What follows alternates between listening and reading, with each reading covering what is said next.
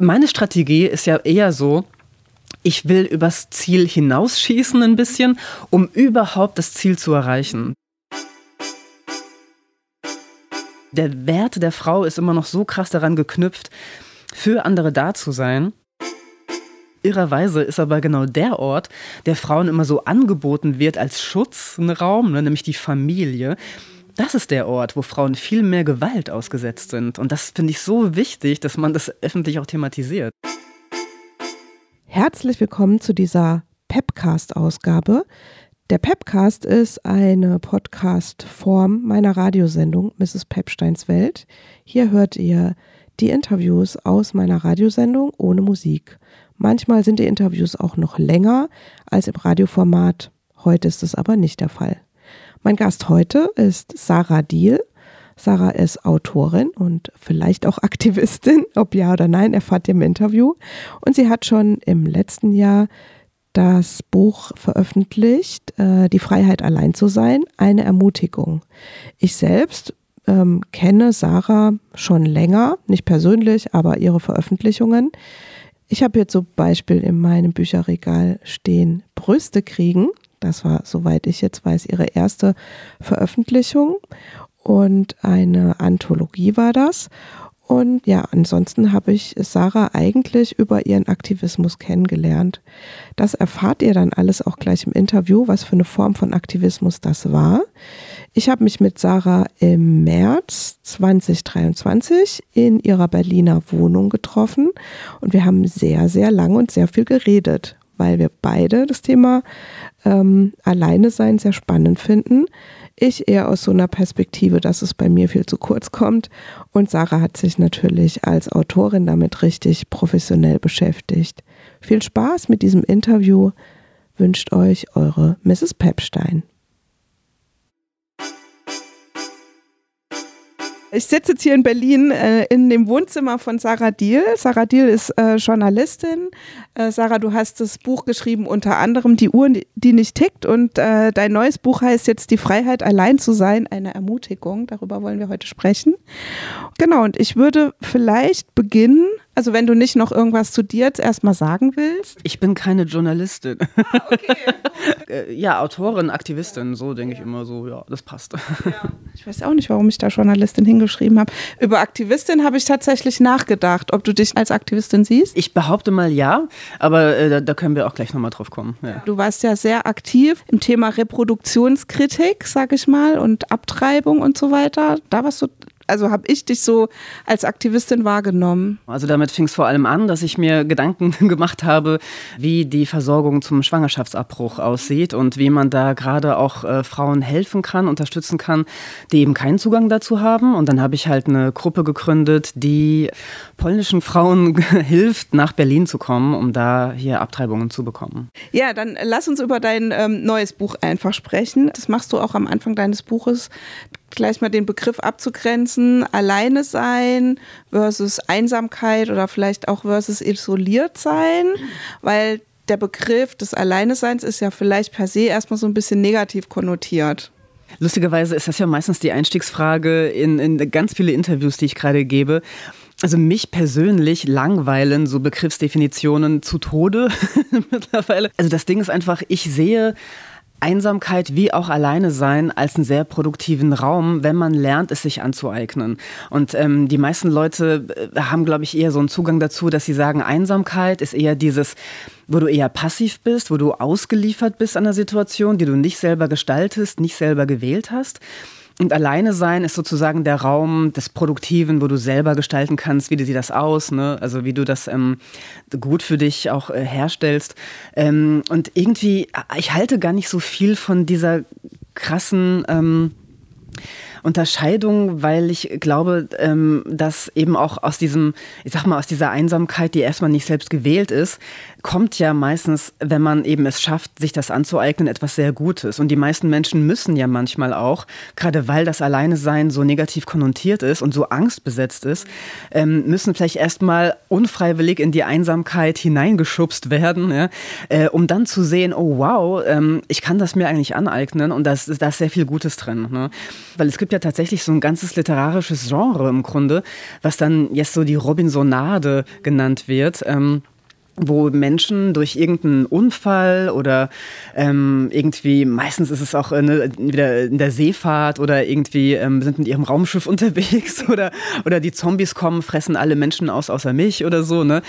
Und dann auf einmal realisieren sie aber, oh, dieser Moment dieses Alleineseins, ich bin zwar dazu gezwungen worden, zu meinem Glück sozusagen, ne? aber ich kann daraus total viel ähm, ja, kann, kann daraus total viel ziehen auch. Ne?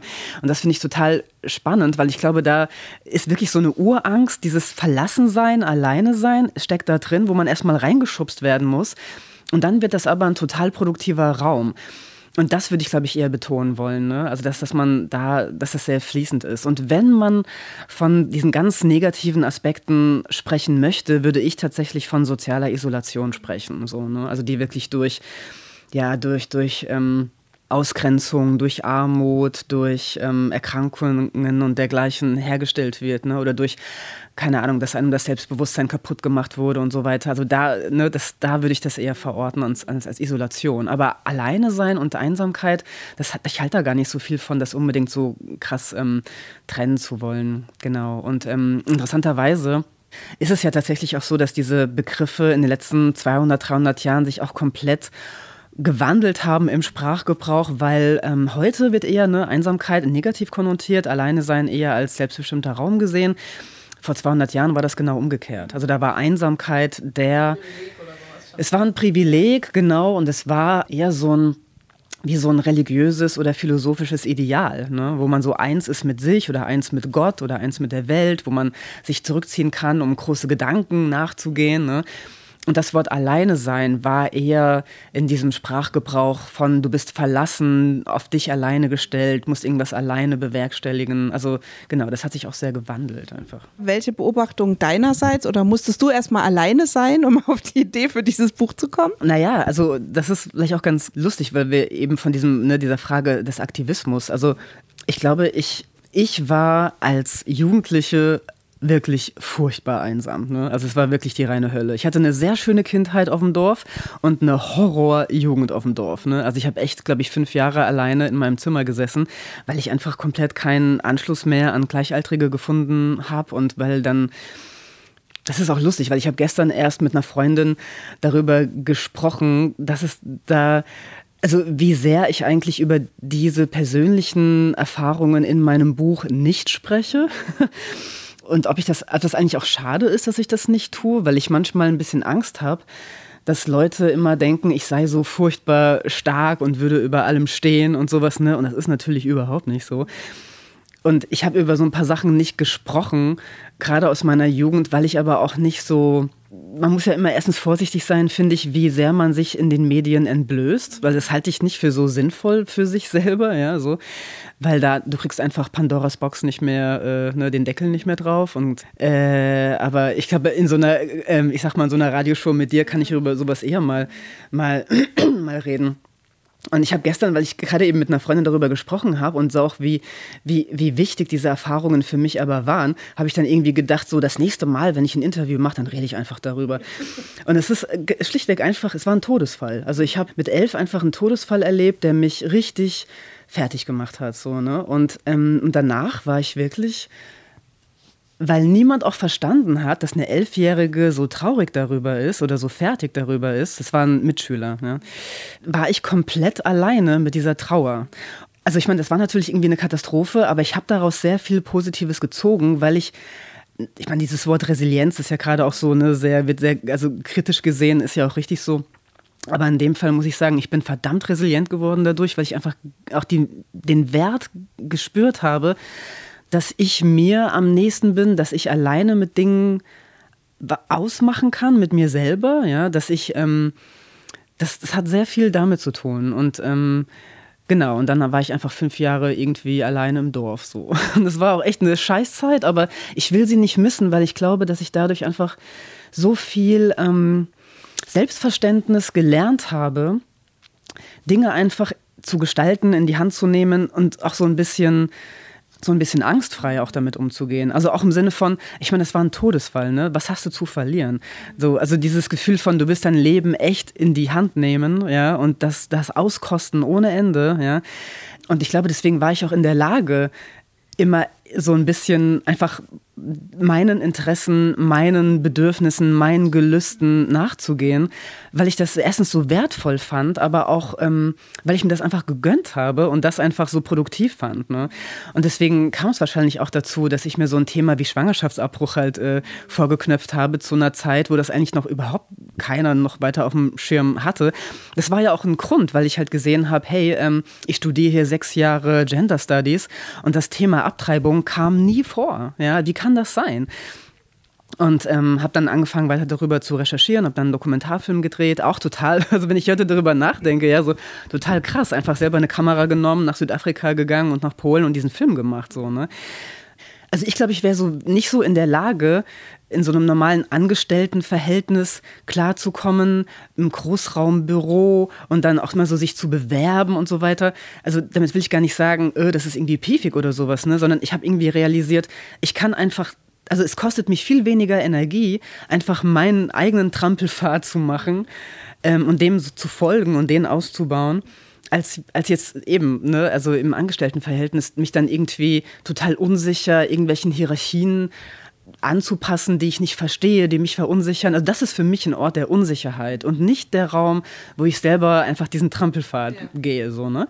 Und das hat, glaube ich, sehr viel mit, mit, diesem, ja, mit, dieser, mit diesem Drive zu tun, den ich dann auch nach diesem Todesfall entwickelt habe. So, ne? Ich habe jetzt auch kurz gedacht, vielleicht bist du auch dann äh, früher erwachsen geworden, weil ich habe später noch so eine Frage, wo, weil ich habe so das Gefühl, das eigene, Empf also die, den, der eigene Umgang mit Alleine sein, ähm, der ändert sich halt auch. Und ich finde, also ich beobachte das an mir, je älter ich werde, umso mehr habe ich zum, also gar nicht, glaube ich, das Bedürfnis des Alleineseins, sondern je mehr habe ich auch einfach die Überzeugung, das auch nach außen so zu tragen. Erst fordert man sich das so auf vielleicht subtilere Art ein oder baut sich einfach Ruhephasen ein oder irgendwas, wo man alleine sein kann, ohne dass es auffällt. Aber je älter ich werde, merke ich, das ist auch total gut, das einfach zu sagen, dass es darum geht, dass man jetzt alleine ist.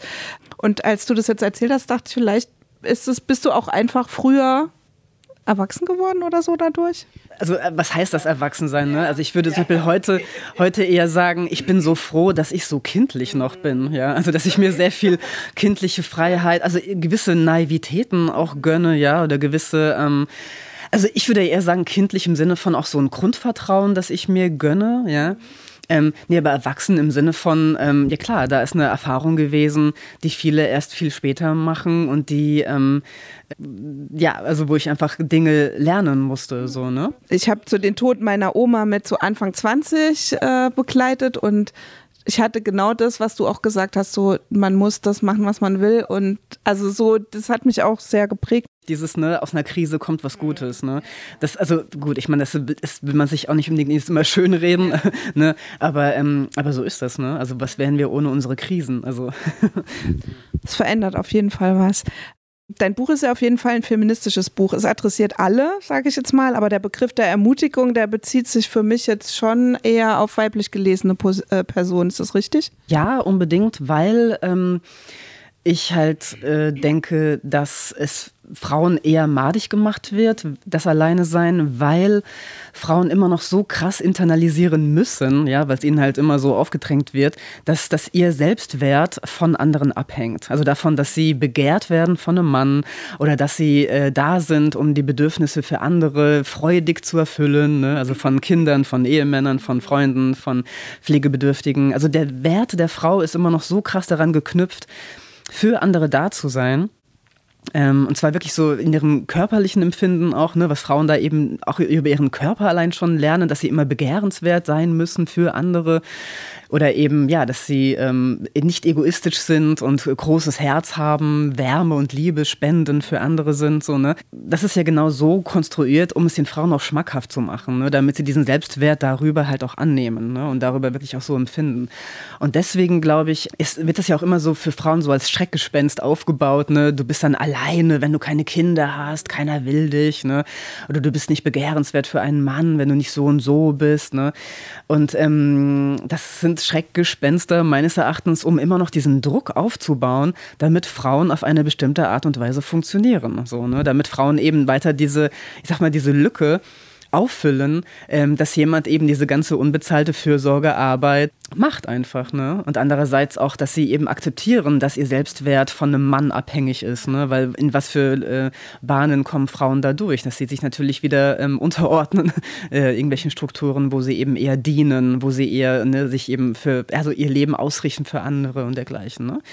Und das finde ich halt super wichtig, dass man das auch mal analysiert, um den Frauen auch klarzumachen, was sind das eigentlich für Bilder, an denen ihr euch abarbeitet. Und äh, dass man da sich von abgrenzen kann. Und das Alleine sein ist halt ein Raum, wo man sich sehr gut davon abgrenzen kann oder wo man das lernt, ne, den man sich aneignet. Also mich freut das natürlich immer sehr, wenn Männer das Buch auch lesen. Und ich würde mal sagen, Zwei Drittel des Buches geht ja auch gar nicht um diese Gender-Themen, sondern es ist eigentlich nur das letzte Drittel.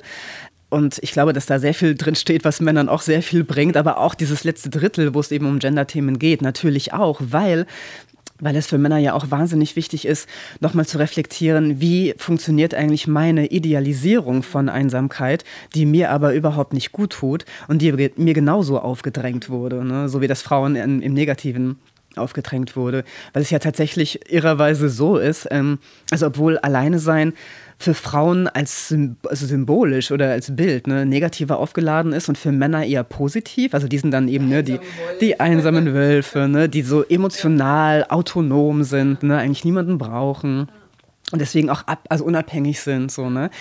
Aber in der Realität ist es genau umgekehrt und das belegen auch wirklich Studien, dass Frauen mit Alleinesein viel besser klarkommen, weil sie halt Selbstfürsorge viel besser drauf haben ne? oder weil sie auch in der Lage sind, wenn sie Single sind, sich einen Freundeskreis zu holen.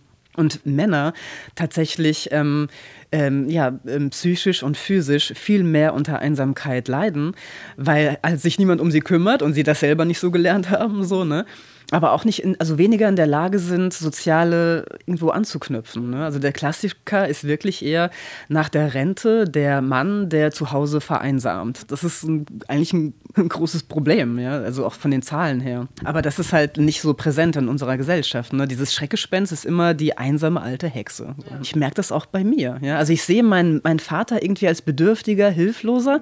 Und meine Mutter kommt schon klar, aber das ist doch Kacke, ja. Also weil um wen kümmert sich man sich dann mehr? Ne? Also weiß man ja auch gar nicht. Also vielleicht wäre das ja auch so, es ist ja nur so aus so Gründen wie, mein Vater wüsste jetzt gar nicht, wie die Waschmaschine funktioniert. Ja, Süppchen ja, kocht, ja, so. Süppchen, genau.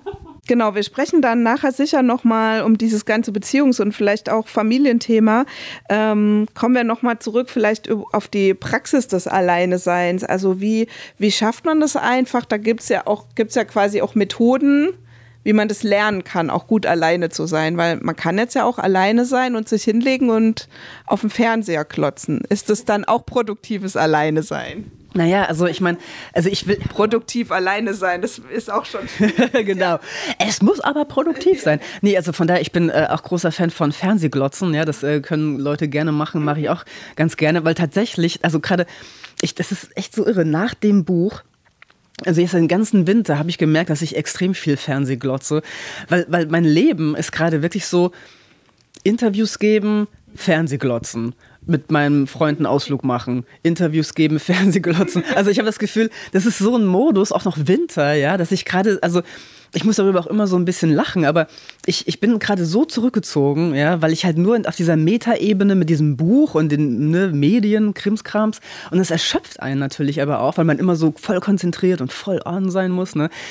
Und das ist, macht ja auch was mit einem, ne? wenn man irgendwie so mit einem Bein immer in der Öffentlichkeit steht und mit dem einen, anderen Bein bin ich hier zu Hause und mümmel mich ein. Ne? So. Und das ist seit einem halben Jahr gerade mein Leben und ich habe echt keinen Bock mehr. Ich will jetzt einfach, dass der Frühling wieder anfängt und will anfangen, mit meinem, an meinem nächsten Buch zu schreiben oder einfach ganz viel reisen so, ne? Aber das ist so eine ganz komische Phase. Jetzt ein halbes Jahr bin ich nur so eingemümmelt in dieser Buchrezensionswelt, Interview, bla und dann noch irgendwie noch äh, Kackwetter draußen. Also nichts gegen Winter, aber gerade geht es mir echt auf den Nerv. Aber ich habe jetzt den Faden verloren. Was war die Frage? Äh, die Frage war eine gute Methode, um das Alleinesein hinzukriegen. Also gute, richtige Jahreszeit wäre vielleicht schon mal nicht ja. schlecht. Naja, wegen Fernsehklotzen. Ich wollte dazu noch was sagen. Und zwar, das Problem ist natürlich, dass wir gerade in unserer abgefuckten Leistungsgesellschaft ja natürlich unsere Freizeit vor allem so verbringen, dass wir Fernsehglotzen, weil wir zu nichts anderem mehr in der Lage sind, weil wir unsere ganze Energie immer nur in die Kack-Arbeitswelt reinbringen. So, ne? Also von daher ist Fernsehglotzen immer auch äh, ein ambivalentes Ding, ja. Aber ähm, wie man gut alleine sein lernen kann, also ich sage ja immer, wenn Leute sich das aneignen und das eher so, so ein schambesetzter Raum noch ist, würde ich wirklich eher sagen, okay, ähm, es doch mal in einem Raum, der eigentlich voll ist mit Menschen, wo man aber so ein bisschen in der Masse untergeht. Und dann einfach so irgendwo stehen und jemanden beobachten. Ne? Also Konzerte, Museen, Weihnachtsmarkt, ja, finde ich immer total geil.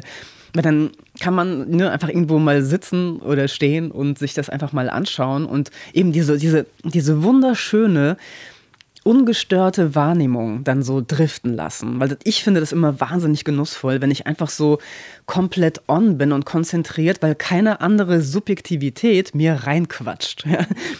So im Sinne von, ne, du bist nicht auf einen, irgendeinen Partner, einen Gesprächspartner ähm, konzentriert, sondern bist so komplett ne, verschmolzen mit der Welt. Und das finde ich halt so wahnsinnig schön. Deswegen sage ich ja auch immer, wenn ich alleine bin, fühle ich mich sogar verbundener mit der Welt, weil ich so offen bin dafür. Ne? Und weil ich auch offen bin für alles, was da so passiert. Und das hat ja auch. Ähm, eine Interviewpartnerin, die Carmen Rohrbach, die hat das auch beschrieben, ähm, dass sie deswegen gerne alleine reist. Also ich habe ein ganzes ähm, Kapitel auch über alleine Reisen drin. Und die Carmen Rohrbach ist halt, oh, ich glaube, die ist jetzt geht auf die 70 zu, so, ne? Und die reist immer noch sehr viel alleine rum, großartige Frau. Und ähm, die hat ein äh, Buch geschrieben, dass sie einfach drei Monate alleine in einer eingeschneiten Hütte in Kanada war, äh, 500 Kilometer vom nächsten Dorf entfernt. Ne? Und ähm, also total geil.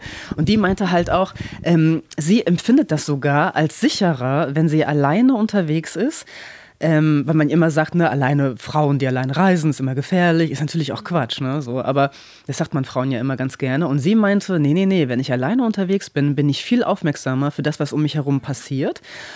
Und ähm, verbinde mich viel eher auch mit den Menschen, sodass die mich auch gar nicht unbedingt jetzt ähm, ne, als jemand äh, sehen, die ähm, angegriffen wird oder die ähm, überfallen wird, weil ich bin halt nicht einfach so Touristin, sondern ich ne, bin halt ähm, irgendwo, wo ich gleich versuche, irgendwie auch die, die Situation wirklich zu verstehen, ja, und wirklich ähm, mit Leuten auch in Kontakt zu kommen, und das finde ich einen unglaublich wichtigen Hinweis, so, ne? dass, dieses, dass das einfach nicht per se gefährlicher ist, wenn ich alleine unterwegs bin. Das ist, stimmt einfach nicht.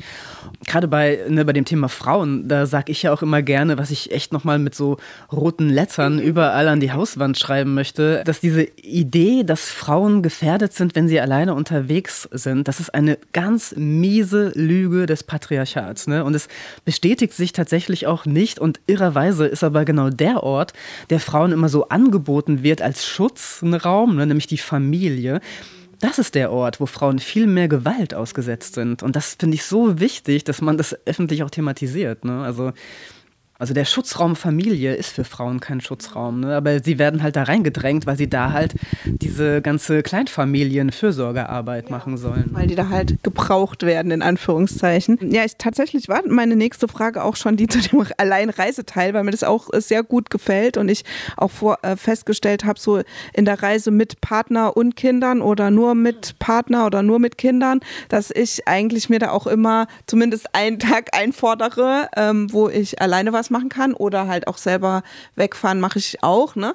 Aber ähm, dass sozusagen dieses, dass man dann einfach freier ist und dass man einfach auch viel mehr Leute kennenlernt. Also, ne, weil, weil man, weil man ja, man setzt sich irgendwo mal alleine hin oder man setzt sich mal zu zwei Leuten an den Tisch, die da schon sitzen und fragt, ob man sich noch dazusetzen kann und dann entstehen Gespräche, die man natürlich nicht führt, wenn man nur irgendwie zwei Kinder dabei hat, ne? Ja, genau, total. Also du bist, ähm, redest viel mehr mit Fremden einfach. Einfach, ne? Und das ist total geil. Deswegen, also alleine reisen, also das werde ich auch die nächsten Jahre ordentlich äh, durchziehen, dass ich echt nur noch mit dem Fahrrad alleine durch die Welt gondeln will, so, ne? Und das finde ich wahnsinnig befriedigend, so. Du hast es ja letzten Sommer gemacht, du bist ans Schwarze Meer gefahren mit dem Fahrrad und äh, hast es so auf Facebook auch ein bisschen immer berichtet davon, so von einzelnen Etappen. Ich wollte jetzt reportiert sagen, dass es gar nicht gibt, das Wort. Ne? Was war so vielleicht das, was dich auch noch überrascht hat, obwohl du von dir ja selber wusstest, dass du gerne alleine unterwegs bist, vermutlich? Naja, ich war noch nie, glaube ich, so lange auf mich allein gestellt. Ne? Also ich war halt vorher immer, also bin, habe auch gerade, ich habe wahnsinnig gerne immer so einen Monat in einer afrikanischen Großstadt verbracht. Ne? Das habe ich immer so einmal im Jahr gemacht, weil ich wirklich so diese Stadt, diesen, also afrikanischer Urbanismus so verstehen wollte besser. Ne? Aber da war ich halt dann ne, an einem Ort. Ne? Und mit dem Fahrrad nochmal so alleine unterwegs zu sein, das ist schon nochmal eine andere Nummer. Aber ich kann wirklich sagen, ich, es gab keinen Moment, wo ich nicht glücklich war. Ich war gestresst. Ne? Ich war vielleicht manchmal auch ein bisschen ängstlich. So, ne? Oder ja, gestresst im Sinne von, ne, klappt das, finde ich noch eine Unterkunft oder ähm, wie schaffe ich das, mein Fahrrad irgendwie, äh, irgendwie ins, ins äh, Flug, äh, zum Flughafen, wenn es schon eingepackt ist und wie, also so, so, so, so, so ein organisatorischer Krimskrams einfach, ne, der dich einfach stresst. Aber ich war keine Sekunde unglücklich. Und das hat mich so überzeugt nochmal von diesem, ich sag mal, von dieser nomadischen Lebensweise, um das zu lernen, weil es ist ja natürlich schon nochmal eine andere Nummer, wenn man jetzt 2000 Kilometer alleine mit dem Fahrrad unterwegs ist, ne? dass Leute sich das so aus dem Bestand nicht trauen, das kann ich auch verstehen. Wenn man das üben will, dann finde ich tatsächlich Pilgern eine total guter Übungsraum, so, ne? Weil, ähm, und das finde ich auch so lustig, wenn immer so, jetzt, ich bin so eine äh, radikal-feministische Pro-Choice-Aktivistin, die fängt jetzt mit Pilgern an, ja. Aber ich meine, das ist eine alte menschliche Kulturtechnik, ja. Und die muss ja auch gar nicht spirituell aufgeladen sein. Kann es auch gerne, habe ich gar kein Problem mit. Äh, weil ich darin auch echt eine Schönheit sehe, auch diese Betrachtungen, die man da, die, mit denen man das füllen kann, auch was man da tut. Ne? Aber diese Idee, dass Menschen auch aus so einem Grund von Selbsterkenntnis oder Welt verstehen wollen, ja, sich auf den Weg machen und einfach gehen, ja, um sich der Welt auszusetzen, dass das was Grundmenschliches ist, ähm, was dann aber unterstützt wird von anderen Menschen, indem sie Herbergen bauen. Sodass über so, so was wie ein Pilgerpfad, ne, der einfach so, da gehen die Leute lang, das sind dann Herbergen, da gibt es eine Infrastruktur, wo man sich unterstützt das, da liegt so eine Schönheit drin in diesem Gedanken, dass das mich total mit der Menschheit versöhnt. Ne? Also ich hatte auch viele Momente in meinem Leben, also gerade nach dem ganzen Pro-Choice-Aktivismus, und das war sicherlich auch ein Grund, warum ich damit aufgehört habe, weil ich einfach nicht mehr konnte und weil ich gemerkt habe, dass ähm, mein Weltbild so dermaßen den Lokus runtergegangen ist, dass ich wirklich dachte, ich kann ich kann hier nicht mehr leben. Ja? Also ich kann diese Welt, wo Frauen das permanent angetan wird und wo ich auch permanent aber auch natürlich diesen Stress, diese Traurigkeit versuche mitzutragen von, von Leuten. Also weil, weil ich habe sieben Jahre halt Frauen unterstützt, Abtreibungen zu organisieren und du kriegst natürlich auch sehr viele Geschichten einfach ab und eben da, weißt du, speaking of Isolation, ne? also krasse Isolation, Hilflosigkeit, äh, also wirklich Horror. Und ich habe gemerkt, dass, dass, dass das verkorkst mein Menschenbild dermaßen und ich halte es aber wirklich emotional nicht mehr aus, dass ich da irgendwann echt einen Cut machen musste. Und das war das schlimmste Jahr meines Lebens. Ja? Also weil ich wirklich dachte, okay, ähm, die Welt produziert so viel Scheiße, dass noch nicht mal Leute, die helfen können, das noch aushalten. Und das geht ja ganz vielen Aktivisten so. Ne? Und das, dieses Gefühl war so schlimm, und da, ja, das ist dann wirklich so ganz klassisch, ne? Das ist ja wirklich so ein Klischee. Du bist halt in dieser Vollkrise drin. Was machst du? Jakobsweg. So. Und ähm, ich sage das jetzt wirklich schamlos, weil ich weiß, es ist so ein Klischee. Aber Leute, es hilft. Ich habe auf dieser Couch gesessen, wo wir uns gerade hier fläzen, ja. Und ich musste eigentlich auf eine Podiumsdiskussion zum Thema Abtreibung. Und ich war so fertig, dass ich nicht mehr geschafft habe, aufzustehen. So ich bin da nicht hingegangen. Ich habe auch nicht abgesagt. Echt doof, ne? Aber das war wirklich der Moment, wo ich dachte, okay, das war's. Ich, das war's. Ich kann nicht mehr so, ne? Und dann habe ich wirklich, ich habe mir wirklich noch so einen Flug gegoogelt, der in drei Tagen ging und bin dann einfach wo bin ich eigentlich hin? Nach Bilbao. Ich bin nach Bilbao geflogen und dann auf den Jakobsweg. Und das war wirklich, das war, das war eine Entscheidung bin von Stunden, weil ich es nicht mehr gepackt habe, auf eine Podiumsdiskussion zu gehen. Ja? Ja, und dann war ich zwei Wochen auf dem Jakobsweg unterwegs. Und es war, ich war auch, da war ich einfach glücklich. Und ich glaube wirklich, das hat, ich meine, es klingt immer so dramatisch, wenn man sagt, das hat mir echt den Arsch gerettet. Es hat mir echt das Leben gerettet. Also ich meine, wo du wirklich denkst, so, du bist so von der Wand, da geht echt nichts mehr. Und was da eben geholfen hat, war eben genau dieses Grundvertrauen wiederfinden, dass Menschen füreinander da sind, dass Menschen diese Krisen verstehen. Und und da eben auch so ein Hin und Her von Einsamkeit und Gemeinschaftlichkeit genau diese Kulturtechnik ist, die da beim Pilgern etabliert wurde. Du gehst alleine da los, weil es dir scheiße geht, ja verbindest dich immer wieder mit Leuten, die ähnliche Erfahrungen gemacht haben. Viele Leute da sind in der Krise, ne? Also, und kannst auch nochmal wählen, ne? Ähm, unterhältst du dich mit Leuten in der Herberge, ne? Und du kannst auch Leute, die du da auf dem Weg triffst, halt, ne? kommst du ins Gespräch leicht, ne? Und es wird aber total akzeptiert, wenn du wieder alleine weitergehen willst. Und darin liegt so eine Schönheit. Also das kann ich wirklich allen Leuten nur empfehlen. Und ich würde auch wirklich sagen, dass die meisten Leute, die da lang gehen, dass ähm, also ich will auch gar nicht so ein Feindbild aufmachen, so, ähm, das, also wenn das Christen wäre, wäre auch okay, aber das sind, also ganz oft ist das halt nicht unbedingt Leute, die ähm, also institutionell kirchlich eingebunden sind. Aber nichtsdestotrotz, ich meine, da gibt es auch wundervolle Leute. Ich will einfach nur dieses, dieses Klischee, weil Leute dann denken, öh, Pilgern ist irgendwie, da treffe ich nicht Leute, mit denen ich klarkomme. Also nee, das ist, äh, glaube ich, äh, nicht so. Was mir jetzt noch so ähm, in den Kopf gekommen ist, wenn ich alleine unterwegs bin, dann, dann habe ich immer so das Bedürfnis eigentlich meine Gedanken so instant entweder irgendwie aufzunehmen oder die gleich aufzuschreiben, was aber, wenn man jetzt auf dem Fahrrad fährt oder so, ja gar nicht so leicht möglich ist. Äh, wie, wie hältst du so deine Gedanken fest oder hältst du die gar nicht fest? Ist das auch sowas, was so kommt und geht? Also diese Reise letztes Jahr, da war es tatsächlich so, dass ich das als Urlaub empfand, mal überhaupt nicht schreiben zu wollen. Ja. Und es war tatsächlich nicht mehr, außer ähm, das, was ich damals, was du ja gesagt hast, auf Facebook geteilt habe. Und das war dann wirklich schön. Das waren so ein paar Gedanken, die es so, so formiert haben. Und die habe ich dann einfach so, glaube ich, mit Sprachnachricht einfach ähm, äh, aufgenommen und dann halt nochmal kurz irgendwie in die Tasten gehauen, dann, ne? wenn ich mal irgendwo einen Kaffee getrunken habe. Also oder irgendwo in der Sonne saß. Genau. Ähm, ja, nee, es war wirklich auch sehr äh, schön, mal nicht schreiben zu wollen, weil ich habe äh, vorher wirklich so permanent immer dieses Gefühl von, ich möchte der Welt permanent was von der Welt erzählen, so ne.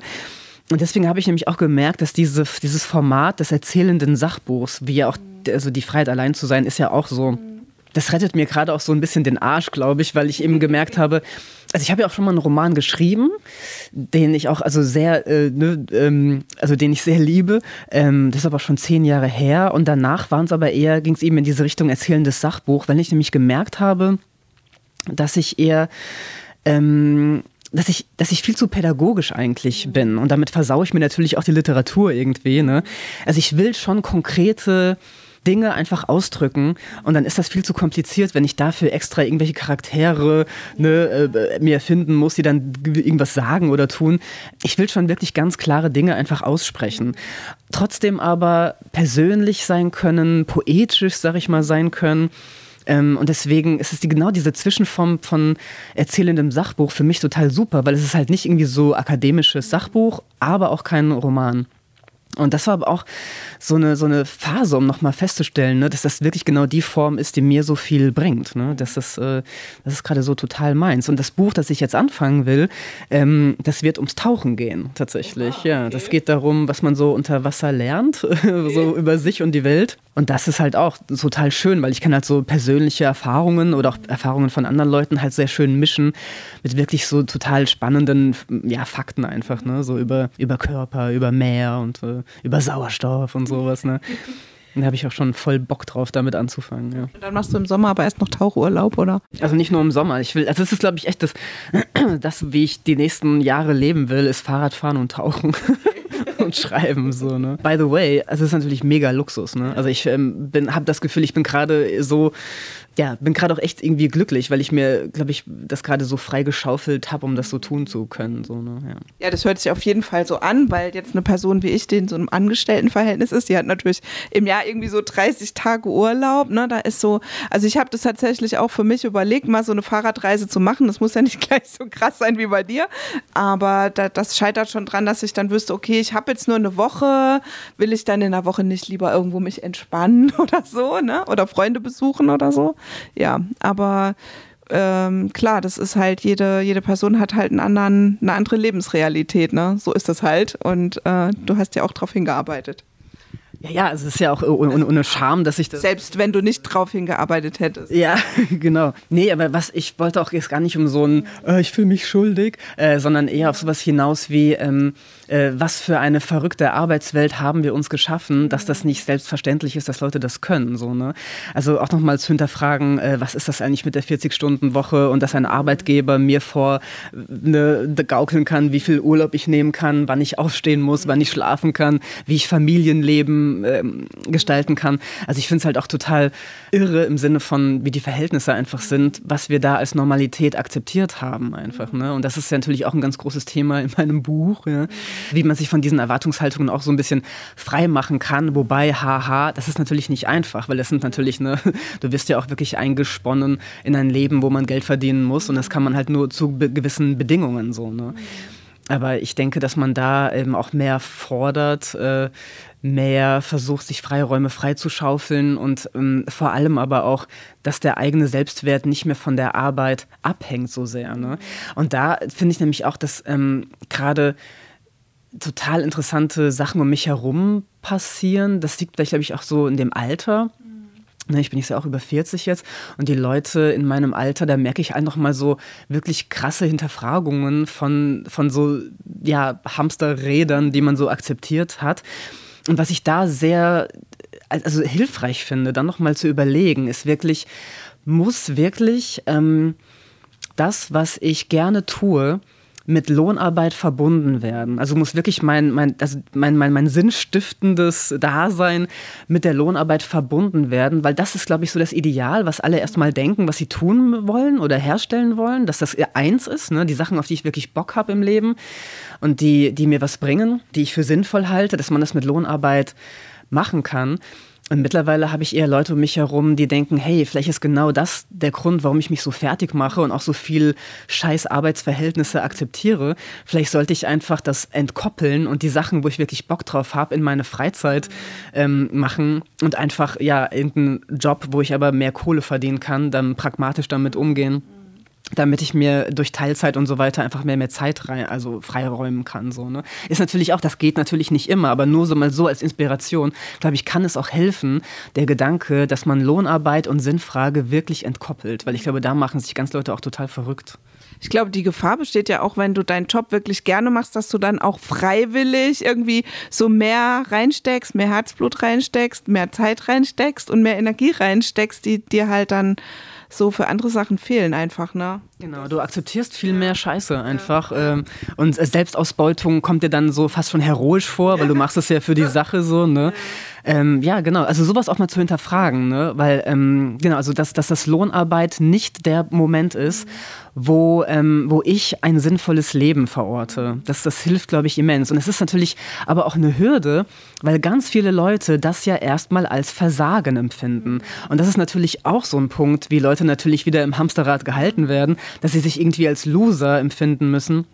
Also ich habe gerade viele Leute um mich herum, die werden jetzt Lehrer. Ich merke halt auch, dass das so ein Thema ist, so von wegen, äh, hast du jetzt irgendwie verloren. Ne? Du hast jetzt dein, dein, dein, deine Zielvorstellung nicht erreicht, jetzt irgendwie mit deiner Kunst, deiner Kreativität, deiner, äh, deiner NGO-Tätigkeit oder wie auch immer, ne? ähm, deinem Aktivismus, daraus Geld zu machen. Also ist das jetzt irgendwie so irgendwie peinlich so, ne? Und dann würde ich echt sagen, nee, nee, nee, das ist vielleicht genau der richtige Weg, ne? So, mach einfach jetzt, also reiß deinen Lehrerjob runter und hab dann genug Zeit, äh, die Dinge zu machen, die du liebst. Ja, aber vielleicht engagieren sie sich ja auch im System Schule, das könnte auch nicht schaden, das kann ich als Mutter auch sagen, ja. Das auch. Und ich habe äh, hab mich, mich gerade mit einem Freund ähm, unterhalten, der genau das gerade macht und der meinte halt auch, das wird nochmal spannend, weil jetzt genau diese Leute, die so Kulturwissenschaftler sind, ne, die auch so sehr links sind, die stürmen jetzt gerade die Schulen und vielleicht kommt dabei richtig was Geiles raus. So, ne? Also ich will das nicht so, ne, auch nicht schönreden, weil ich weiß, das ist gerade echt alles ganz schön hart auch, ne? aber vielleicht hat das auch Potenzial, vielleicht passieren da auch gute Sachen. Bei, ne? Wir kommen nochmal zurück zu einem Punkt, den du am Anfang schon mal erwähnt hast, also dass man ähm, ja so das eigene Leben halt durch eine Partnerschaft aufwertet und dass quasi so ein Single-Leben also auf der anderen Seite steht dann so ein Single-Leben, was halt gleich Einsamkeit bedeutet, so von außen. Du beschreibst es in dem Buch ja auch, dass, dass ja so alleinstehende Personen oft eigentlich viel mehr Sozialkontakte haben als äh, Personen, die in so einer Paarbeziehung leben. Das habe ich da mir als schlaue Frage dazu aufgeschrieben überhaupt. Ja, warum ist es eigentlich so? Naja, haben wir, glaube ich, vorhin vielleicht sogar schon gesprochen, aber ähm, warum, warum verkauft man eigentlich das Pärchenleben so als Nonplusultra?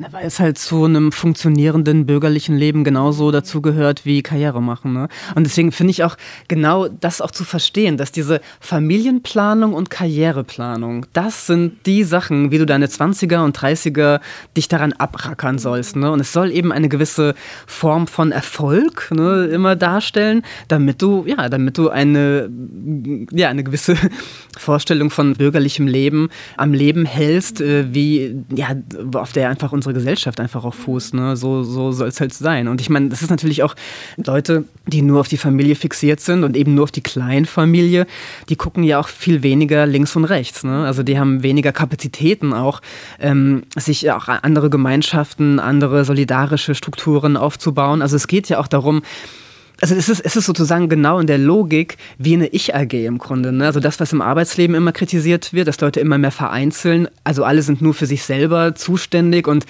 dürfen sich im Grunde nur noch um sich selber kümmern und deswegen dass deswegen auch solidarische Strukturen im Grunde verhindert werden. Das hast du mit dem Familienleben genauso. Es ist immer der kleinste gemeinsame Nenner, die Kleinfamilie, Mutter, Vater, Kind.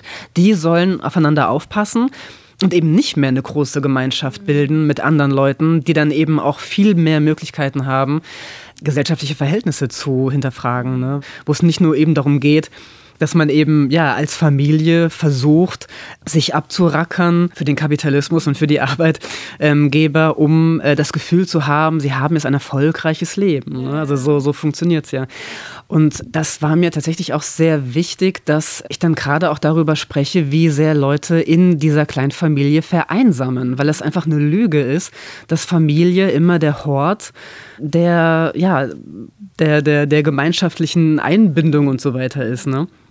Ich gebe ja auch Seminare mittlerweile. Also das ist halt das, was äh, auch aus meinem ganzen ähm, ja, Arbeit zu Selbstbestimmung und dergleichen äh, jetzt geworden ist, dass ich halt jetzt Seminare gebe, wo Frauen klären können, ob sie Kinder haben wollen oder nicht. Also es ist wirklich auch ein sehr feministisches Seminar. Ja. Also in diesem Seminar, da ist das halt immer dieses Thema Einsamkeit. Ne? Und ähm, da, da geht es halt auch immer lustigerweise in beide Richtungen. Einsamkeit, entweder wenn ich keine Familie gründe, ähm, dass ich dann so die einsame alte Frau bin, ne? also genau dieses Negativbild, worüber wir schon sprachen, aber auch ein, Angst vor Einsamkeit, wenn ich eine Familie gründe, weil die Frauen auch total auf dem Schirm haben, ähm, ja, das ist wirklich was, wo Frauen sich verlieren, wo Frauen abgeschottet sind von der Öffentlichkeit, ne? weil sie sich erstmal nur um die Kinder kümmern müssen oder weniger Raum, Ressourcen haben, weniger Zeit für sich haben, weniger Zeit für ein Leben außerhalb der Familie. Ne? Und ähm, diese, ja, diese Idee, dass man in Familien vereinsamt, vor allem als Frau, ja, das ist, finde ich, auch super wichtig. Und das, deswegen ging es mir in meinem Buch ja auch darum, ähm, sehr viele, sag mal, Missverständnisse über Einsamkeit wirklich mal zu hinterfragen und wirklich zu sagen, nee, Familie ist nicht immer der Hort, ähm, gegen, ne, als Sicherheit gegen Einsamkeit, aber er wird halt so dargestellt, damit es halt funktioniert und Leute sich da reinflüchten. Und gerade in der heutigen Zeit, ne, wo wir alle eben Angst haben vor dieser, vor dieser furchtbaren Welt, vor dieser neoliberalen Welt, ne, dass es da im Grunde als, als 1A-Rückzugsgebiet angeboten wird aber eben wieder nur in diesen Mutter-Vater-Kind-Konstellationen, wo es aber auch wieder nur um dieses ne, Funktionieren geht. Und das verhindert ja auch ganz viele neue, andere, größere Konzepte von Gemeinschaft. Ne? Aber ja, die meisten Leute denken immer noch, Einsamkeit kann ich, also das Remedy dagegen ist ein Kind kriegen und dadurch irgendwie Familie gründen. Und dass man aber auch Familie ganz anders herstellen kann, ne? in, in, mit mehreren, mit Freunden oder auch mit den Kindern von anderen Leuten. Ne? Diese Ideen, glaube ich, da gibt es auch eine große Sehnsucht einfach nach. Ne? Und ich denke, dass wir eben gerade immer so bejammern, ja, wir sind so die Single-Generation und viele Leute vereinzeln, weil die Familie kaputt geht. Das sind total falsche ähm, Bilder, weil meines Erachtens, also die Familie geht kaputt, weil das einfach nur noch so als bürgerliche Enge empfunden wird, wo Leute nicht mehr rein wollen. Sie sehen aber nicht andere Möglichkeiten, andere Formate von Gemeinschaft und dann sind sie halt Single, weil sie eben andere Gemeinschaftsformate noch nicht, noch nicht sehen oder da nicht eingeladen werden. So, ne? Meine Idee wäre eher, wir müssen dann noch einen Schritt weiter gehen. Also nicht nur das Aufbrechen von, von eben diesen kleinen Strukturen von Familie, was nicht heißen soll, dass Leute, die das wirklich wollen, das nicht tun sollen. Also ich bin auch echt die Letzte, die sich dann so hinstellt, aus ideologischen Gründen finde ich das irgendwie uncool. Also das ist überhaupt nicht mein, meine Fasson. Ne? Also ich denke echt so, Leute, habt hier monogame äh, Kleinfamilienstrukturen. Wenn ihr wirklich Bock drauf habt, dann ist das geil, dann, dann glaube ich euch das und das ist super. Ne? Aber es geht ja darum, dass man andere Konzepte überhaupt sieht, ne? dass man andere Konzepte leben kann. Und gerade mit Kindern wird da ja auch sehr viel ver verhindert einfach. Ne? Also deutsche Rechtsprechung ist so nicht einfach mit Kindern, mit einer anderen Gemeinschaft, mit einer größeren Gemeinschaft überhaupt zu, zu leben. Also rechtlich kann man das äh, derzeit noch sehr schwer absichern einfach. Ne? Selbst wenn man jetzt, sage ich mal, äh, in einer gleichberechtigten Partnerschaft Kinder bekommt, also wo man jetzt wirklich sagt, man teilt sich die Sorgearbeit und so, dass es, dass, dass dann trotzdem auch meist für beide kein Freiraum ist. Es müssen jetzt einfach auch beide arbeiten. Es gibt gar nicht mehr dieses, die Mutti bleibt zu Hause und geht Tennis spielen. Das gibt es, glaube ich, äh, das gab es in den 80ern mal. ja. Die Mütter meiner Freundinnen, die waren ganz oft Tennis spielen, wenn meine Mutter arbeiten war.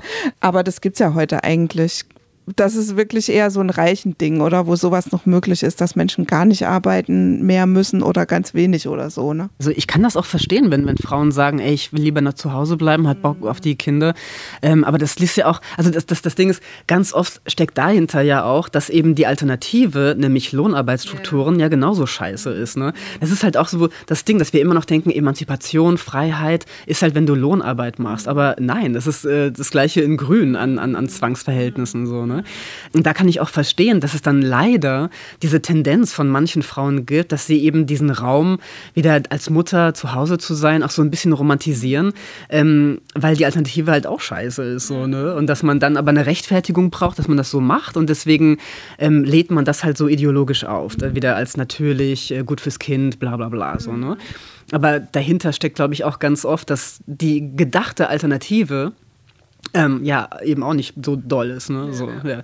Und aber das, das Problem von dem, was du gerade gesagt hast, ne? also alle müssen jetzt eben ähm, Lohnarbeit machen, das ist einfach, Frauen durch die Frauenbewegung konnten in die Räume rein, die mhm. Männer eher bespielt haben, ne? weil da natürlich auch eher die Freiheit, weil das Geld war so ne? und die Öffentlichkeit. Also Frauen strömten in diese männlichen Bereiche der Lohnarbeit so und das ist dann so Frauenemanzipation.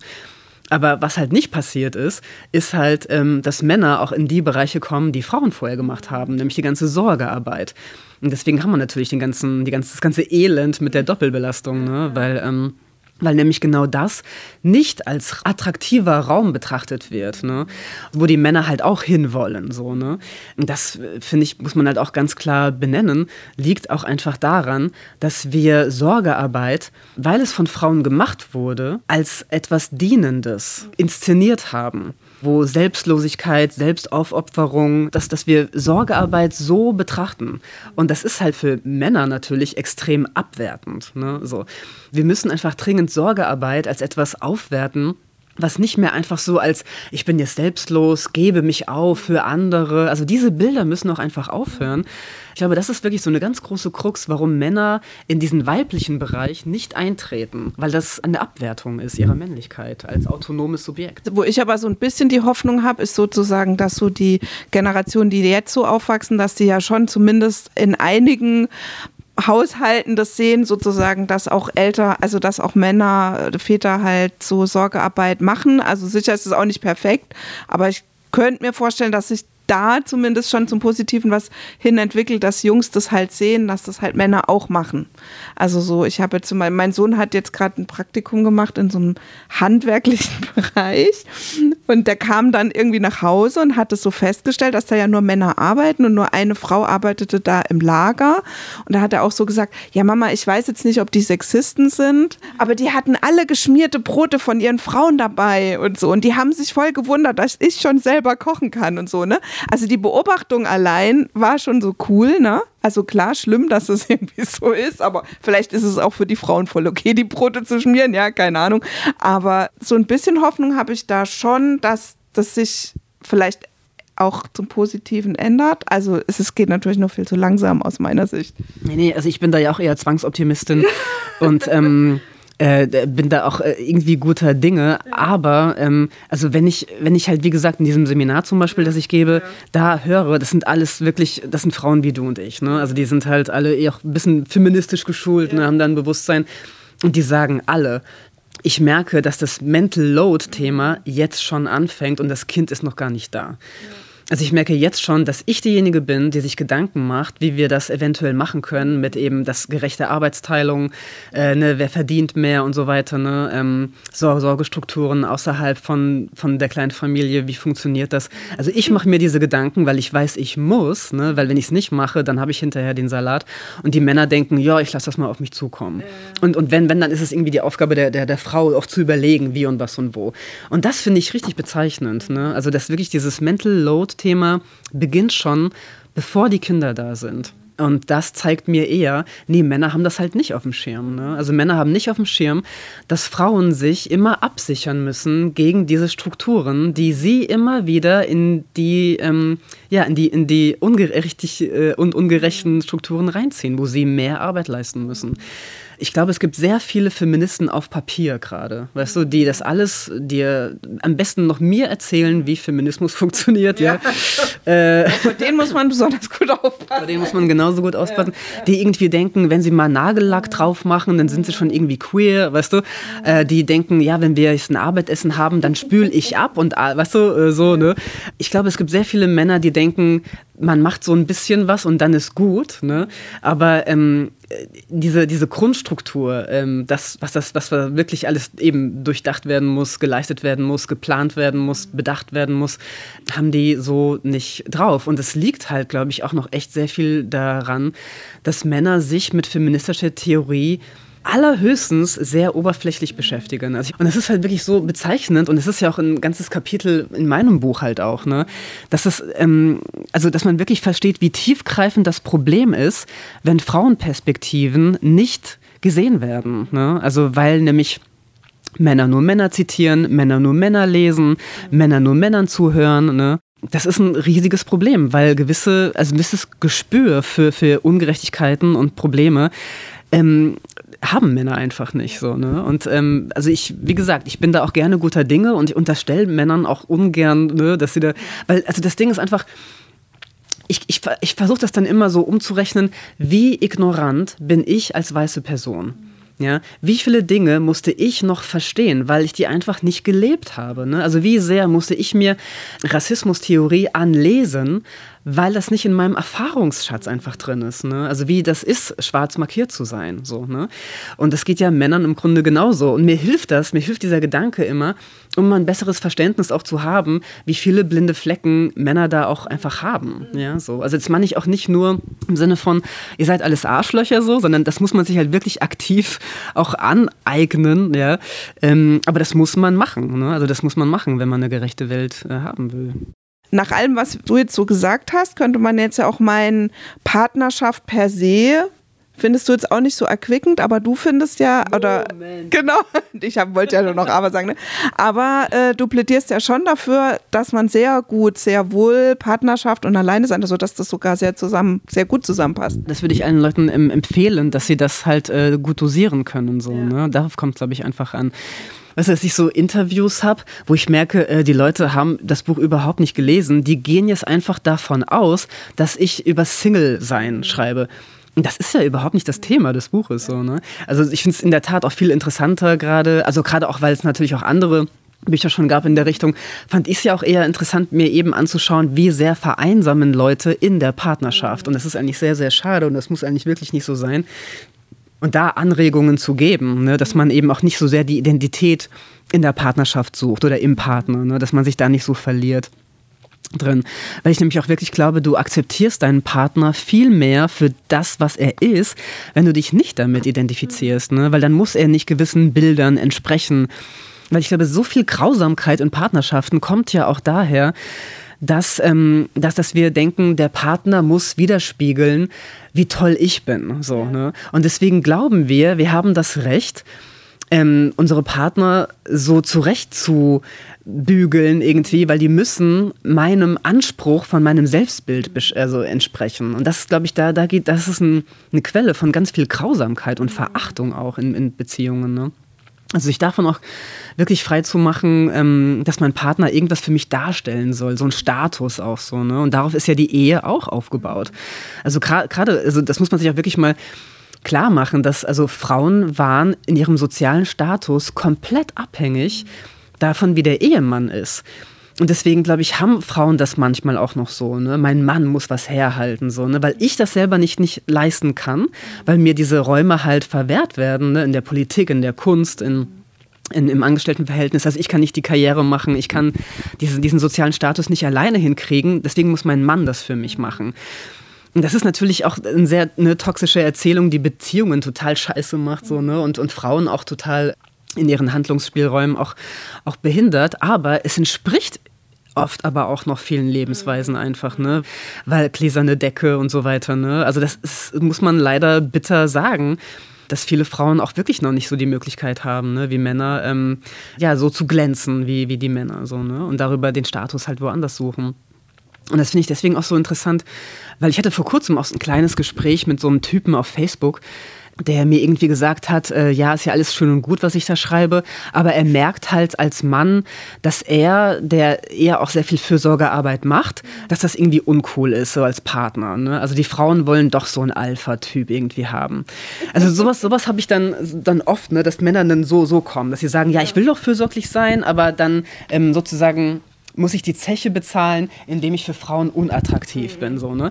Und dann, dann kam eben auch diese Begründung, das zeigt doch, dass biologisch gesehen die Frauen doch auf Alpha-Tiere stehen. So, und dann habe ich ihm halt gesagt, junger Mann, das ist mein Lieb ich sage immer ja. gerne junger Mann, egal wie alt die sind. Junger Mann, hören Sie mir mal zu. Ich finde es immer sehr interessant, dass gerade so linke Männer, die natürlich von Marx geschult sind ohne Ende, ja, diese Kritik auf einmal nicht mehr anwenden können, wenn es um Geschlechterverhältnisse geht. Wenn's, also dass es halt hier auch um Klasse, um Status, um Geld geht. Ne? Und dann habe ich ihm halt das nochmal erklärt. Also dass, dass Frauen auf Alpha-Männer stehen. Also wenn sie das tun, dann hat das was damit zu tun, dass sie vorher systematisch abgeschnitten waren von der Möglichkeit, selbst sozialen Status zu, zu gewinnen. Mehr oder weniger offensichtlich ist das heute auch noch so. Ja. Das ist der Grund. Wenn Frauen auf Alpha-Tiere stehen, dann deshalb einfach, ne? weil, weil, weil es ihren eigenen sozialen Status aufwertet. So, ne? Und Frauen sich halt auch nicht immer reflektiert davon freimachen können. So, ne? Also bedauerlicherweise. Aber das ist halt, das ist die Dynamik, die dann Männer auch mal verstehen müssen und dann nicht eben kommen mit dann so bi biologistischen Erklärungsmustern, warum Frauen sie es irgendwie unattraktiv finden. So, ne? Aber da, das ist halt wieder auch der Punkt, wo ich merke, diese ganzen linken Männer lesen keine feministische Theorie, weil sonst würden die das checken, ja, dass es eben darum geht und sich nicht dann wieder so flüchten in so biologistische Erklärungsmuster. Und das hast du halt ganz oft, wo du wirklich merkst, also wirklich Männer halten sich für wahnsinnig aufgeklärt, aber da haben sie auf einmal wieder so total altbackene Erklärungsmuster einfach, ne, ja. Und heißt es dann im, um im Umkehrschluss, würde es ja heißen, selbstbewusste Frauen oder, sag ich mal, Frauen, die die Möglichkeit haben oder das eben reflektiert haben, dass sie ihren eigenen Raum brauchen, ihre, weißt du, so selbstbestimmter sein können, weil sie eben nicht internalisiert haben, dass sie von Männern abhängig sind.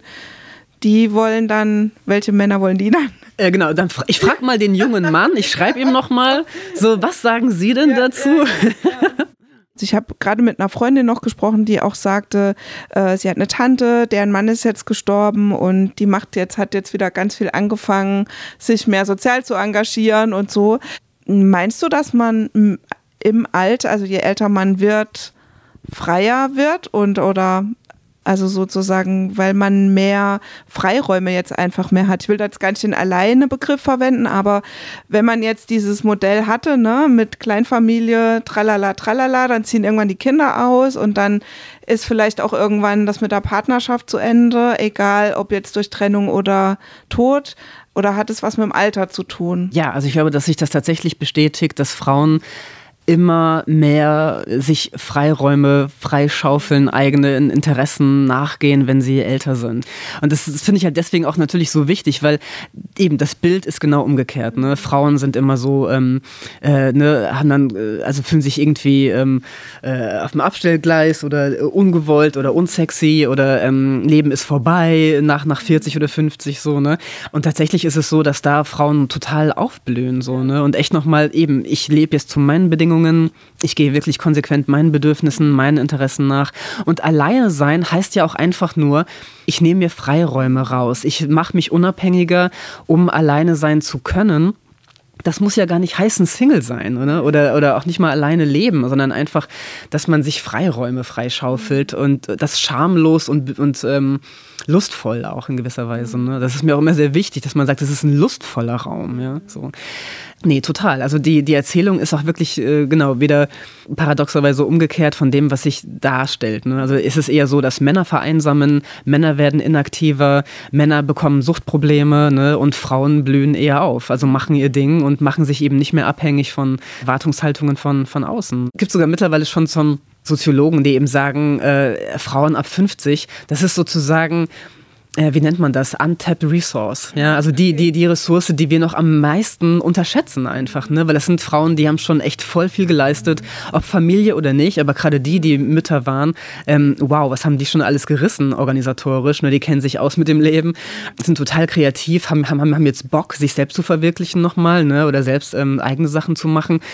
Die reißen gerade extrem viel, so, ne? Aber die werden halt, das ist unsichtbar, ne? Weil, weil diese Erzählung von, von der älteren Frau, die einfach nur unattraktiv ist irgendwie und irgendwie auch so ein bisschen lebensunlustig, so, ne?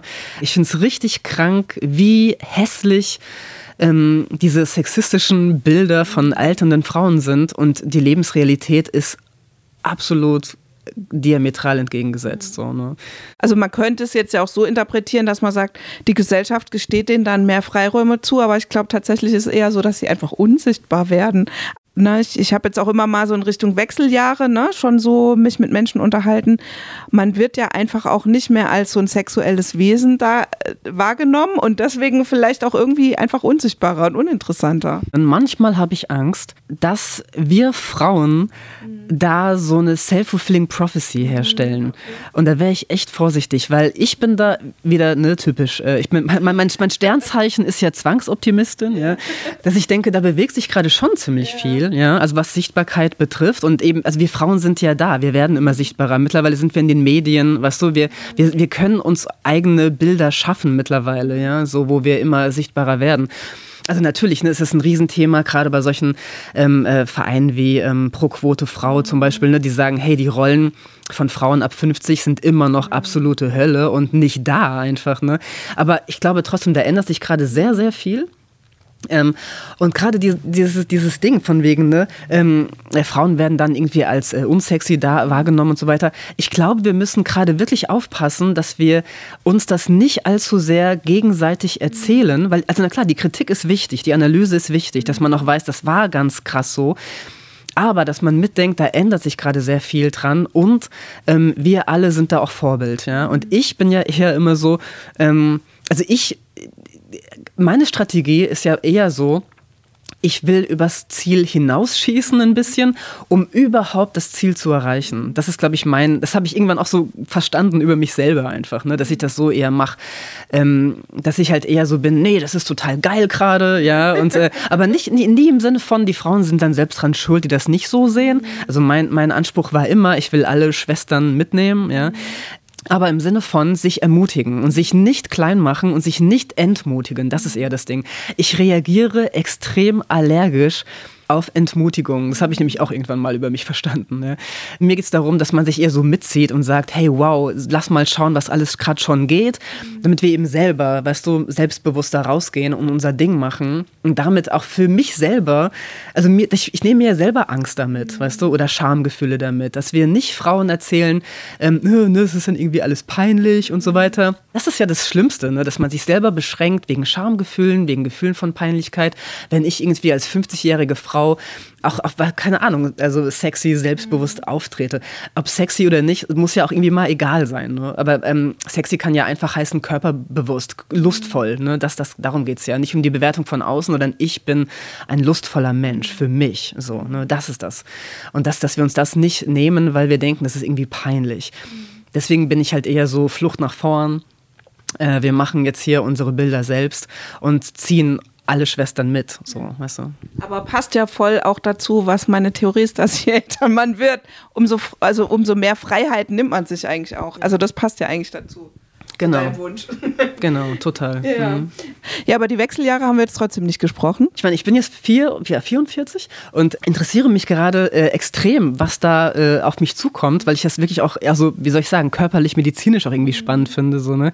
Und ich habe halt gerade so diesen, oder bemerke diesen lustigen Effekt, dass ähm, ich eine ähnliche, ich sag mal dann doch wieder Einsamkeit empfinde, wie damals, als ich meine Tage bekommen habe. So, ne? Und ich finde das so lustig, wie sich das, naja, lustig eigentlich nicht, aber also ich finde es interessant zu sehen, wie sich das wiederholt, weil als ich halt meine Tage bekommen habe, keine Ahnung, mit zwölf oder so, da war ich eben auch so allein auf weiter Flur. Ne? Man hat so ganz oberflächliche ähm, Aufklärungen so ein bisschen gehabt, ne? aber im Grunde war man da echt so ein bisschen alleine mit. Und, ähm, das, äh, und ich finde das halt total schön, aber dass äh, jetzt total viel in der Richtung passiert. Ne? Sehr viel, also in jeder Ecke siehst du irgendwie Aufklärung darüber, soziale Medien ist voll davon, finde ich so super.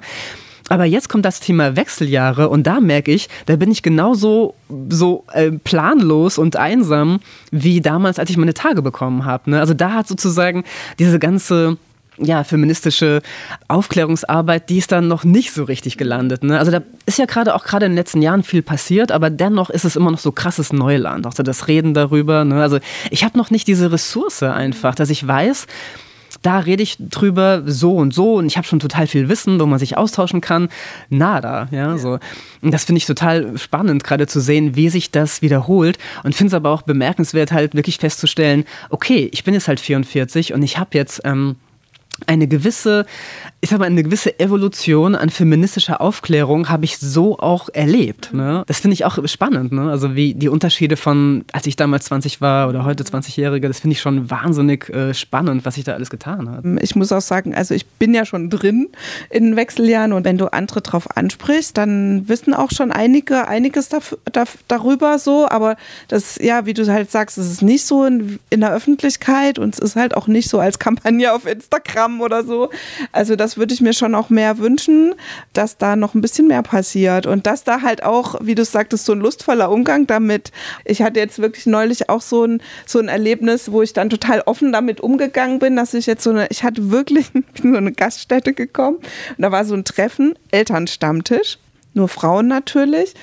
Und ich kam so rein und hatte wirklich einen ganz, ganz, ganz schlimmen Hitzeanfall und war wirklich, ich war klatschnass geschwitzt in dem Moment. Und das war den anderen so unangenehm, dass ich das dann so offen ausgesprochen habe irgendwie und habe gedacht, Mann, also klar, manche waren da auch jünger und das war für die vielleicht noch nicht so ein Thema, aber andere waren auch älter und ich dachte so, ja, das ist so schade, dass das nicht so möglich ist, weißt du, dass man nicht sagen kann, so ja, wie, ja, ich bin gerade vor einen Bus gelaufen, da würde ja jeder irgendwie Mitgefühl haben, so, ne?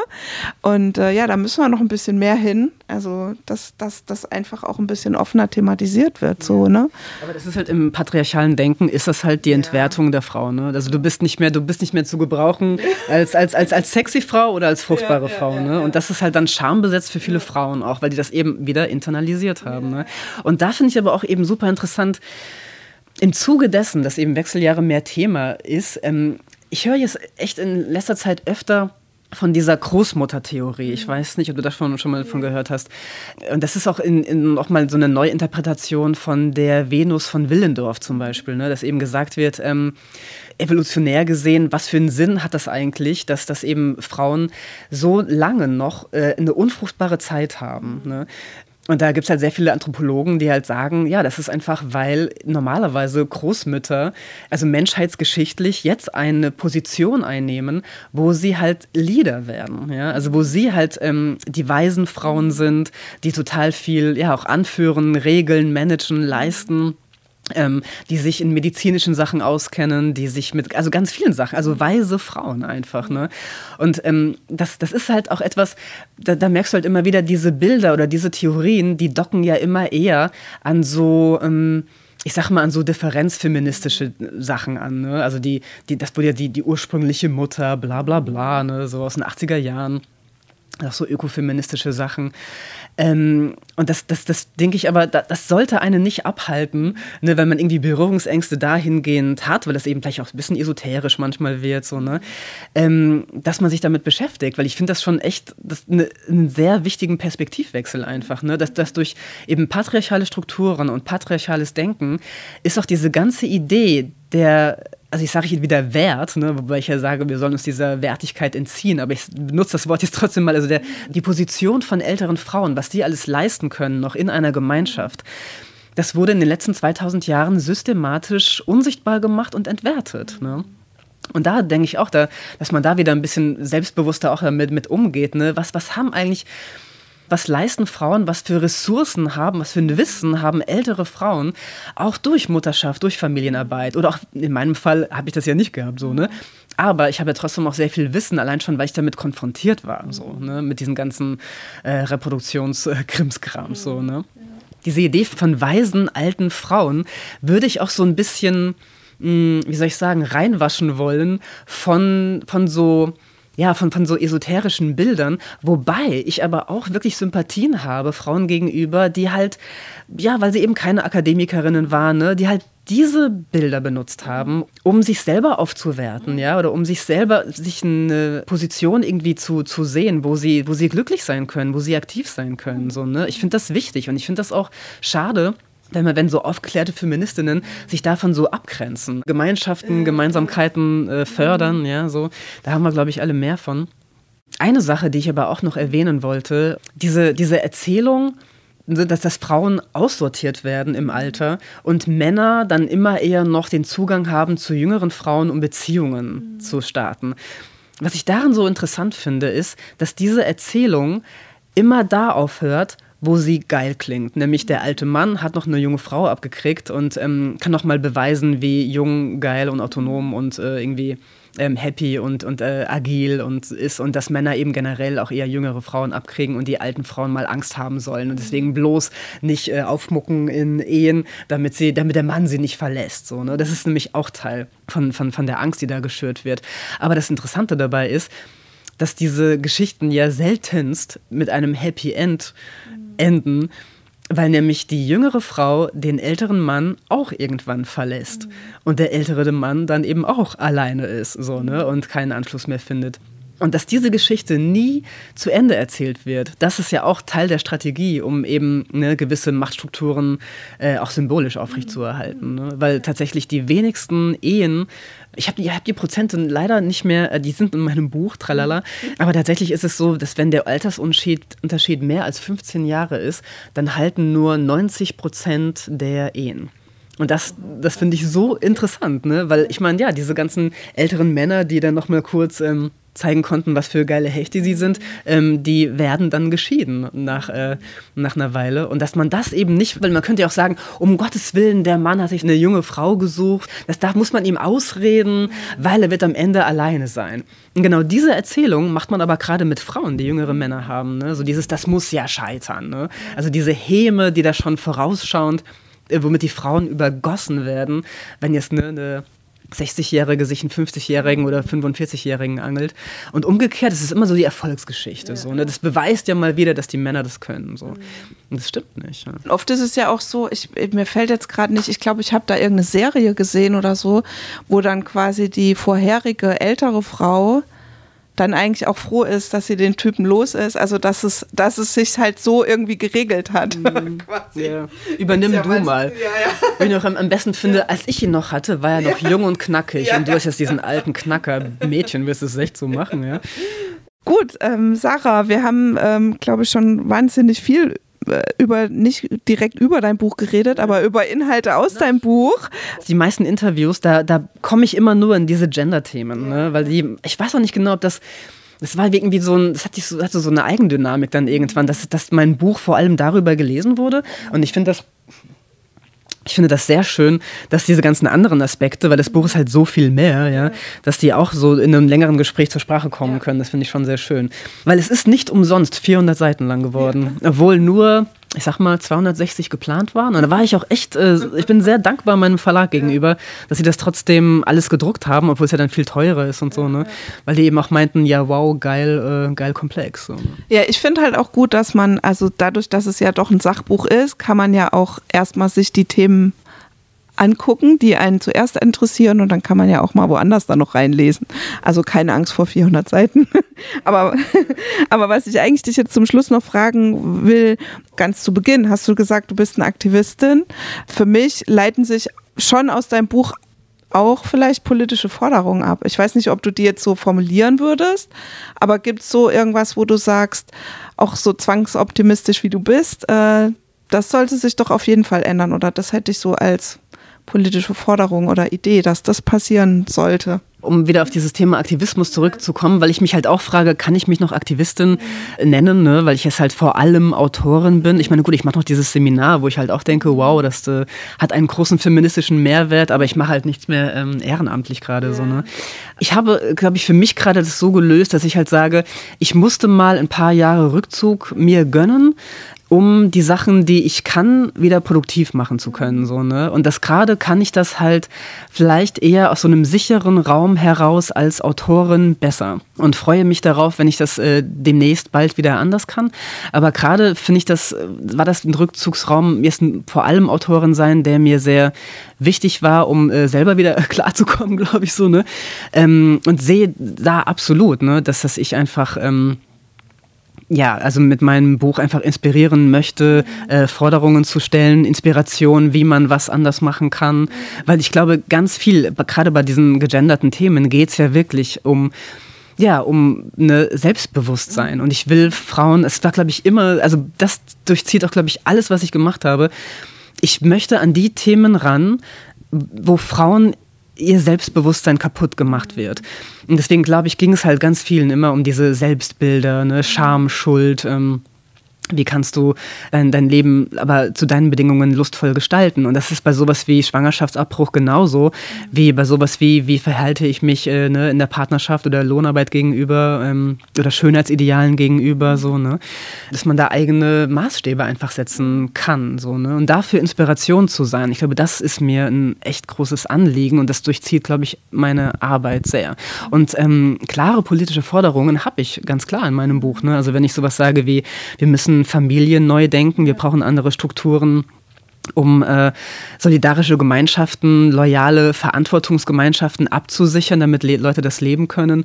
Das ist ganz klar eine, eine Forderung. Ne? Wir müssen Fürsorgearbeit gerecht verteilen, aufwerten, besser bezahlen, Arbeitsverhältnisse verbessern, äh, Freizeit, Faulheit und sowas hinterfragen, ne? was für Bilder da sind, die uns disziplinieren und uns in diesem Konkurrenz-Hamsterrad lassen. Also das sind, glaube ich, sehr, sehr klare Forderungen oder Inspirationen. Und also ich bin jetzt echt nicht so der Typ, der jetzt so ganz klare Selbst Selbsthilfebücher schreibt, aber ich hoffe, dass ich da eine Brücke schlagen kann von kulturwissenschaftlicher Analyse und aber so eine Art Selbsthilfe. Inspiration. Und ich glaube, das ist was, was, was ich sehr lustvoll äh, mache, glaube ich, ne, in meinem Schreiben oder in meinen Vorträgen oder wie auch immer so, ne, wo, wo, was mir auch echt äh, viel gibt und ähm, wo sehr viel schöne, wunderschöne Resonanz passiert. So, ne? Also mich ärgert das ja auch, wenn immer so Coaching geht dann nur um so biografisch, emotionale, psychologische Sachen. Aber das Wichtige ist ja wirklich, man verortet das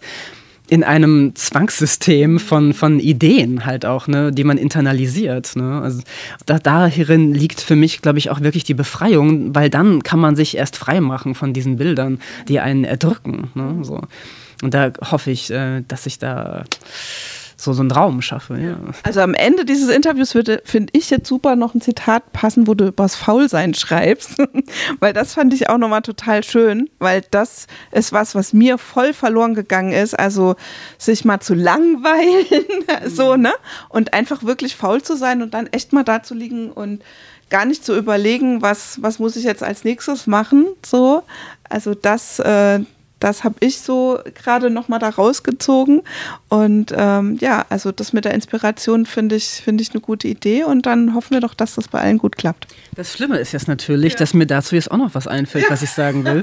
Wir kommen aus der Schlaufe nie mehr raus. So. Irgendwann muss Irgendwas. Der, die Batterie, genau, Batterie geht leer, sorry. Das, das klingt auch immer so. Äh, vielleicht ein bisschen übertrieben, aber es ist einfach so. Ich kenne ohne Scheiß, ich kenne keine Langeweile mehr. Weil ähm, selbst irgendwo rumsitzen, also ich weiß gar nicht, wie man sich langweilt. Und ich glaube, diese, diese Idee von Langeweile hat vielleicht auch was damit zu tun, dass man eben immer alles misst an Produktivität und deswegen auch diese Ruhe in eben einfach nur mal rumsitzen nicht sehen kann, dass man sich so getrieben fühlt ne? oder dass man eben Anregungen von außen immer braucht. Dabei das, was man lernt, wenn man einfach nur mal rumsitzt, ist ja genau das, was ich, da kann man sehr schön den Kreis schließen. Die Welt ist so groß, so sinnlich, so vielschichtig. Ich kann einfach nur irgendwo sitzen. Ich weiß gar nicht, wie ich mich da langweilen soll, wenn ich einfach irgendwas betrachte oder, jetzt kommt's, wenn ich mir einfach nur beim Atmen zuhöre. Ich finde Atmen schon so geil. Das ist, meine ich echt so, ja. Ähm, ich weiß gar nicht, wie ich mich dabei langweilen soll, wenn ich einfach nur atme.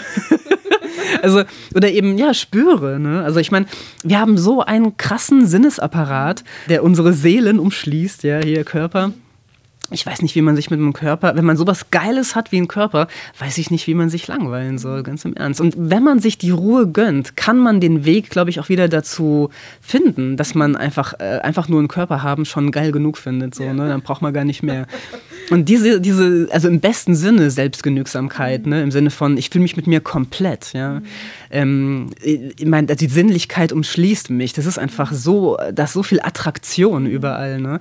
Damit wird das Leben so voll. Und das ist genau das, diese Qualität, die man im Alleinesein wieder spürt. Ne? Also wie man ähm, eben verbunden ist ne, mit äh, der Welt, mit sich selber, wenn man einfach mal nichts von, kein, kein Impuls von außen weiter auch kommt. So, ne? ja. Okay, dann müssen jetzt alle ausschalten. Ja, genau, ganz schnell ausschalten jetzt. Peter lustig. Damit. Ja, lieben Dank. Und jetzt, genau, jetzt alles vorbei. Ja, vielen Dank, Sarah. Ja, sehr gerne. War ein sehr schönes Gespräch. Vielen Dank. Ja, ihr Lieben, äh, ihr merktet das schon. Ich musste dann wirklich zum Schluss das Mikrofon einfach ausschalten, weil ich glaube, Sarah und ich, wir hätten noch stundenlang weiter geredet. Aber ja, ich selbst kenne das als Hörerin eines Podcasts oder diverser Podcast-Formate. Irgendwann will man dann auch einfach nicht mehr zuhören. Ähm, ich hoffe, ihr hattet trotzdem Spaß beim Zuhören und ähm, ja, schaut euch das Buch von Sarah Deal auf jeden Fall an. Ähm, es heißt, ich wiederhole es jetzt hier nochmal, die Freiheit allein zu sein, eine Ermutigung und ich glaube Argumente, warum ihr dieses Buch lesen solltet, das habt ihr, die habt ihr jetzt hier in diesem äh, Podcast schon zuhauf bekommen, wenn ihr es nicht sowieso schon gelesen habt. Ja, bis bald an, ähm, hier wieder an dieser Stelle zu einem neuen Interview aus Mrs. Pepsteins Welt, das hier als Podcast aka Pepcast erscheint. Über Lob und Kritik freue ich mich. Ähm, gerne könnt ihr mir die per Mail zukommen lassen an briefkasten at mrspepstein.de. Dieses Format ist eine ja, Auskopplung, das ist eine Interview-Auskopplung aus meiner Radiosendung Mrs. Pepsteins Welt. Die läuft einmal im Monat bei Radio Blau in Leipzig und auf vielen anderen freien Radiokanälen wird sie dann nochmal wiederholt. Vielen Dank fürs Zuhören und noch einen guten Tag und viel Spaß beim Alleinesein.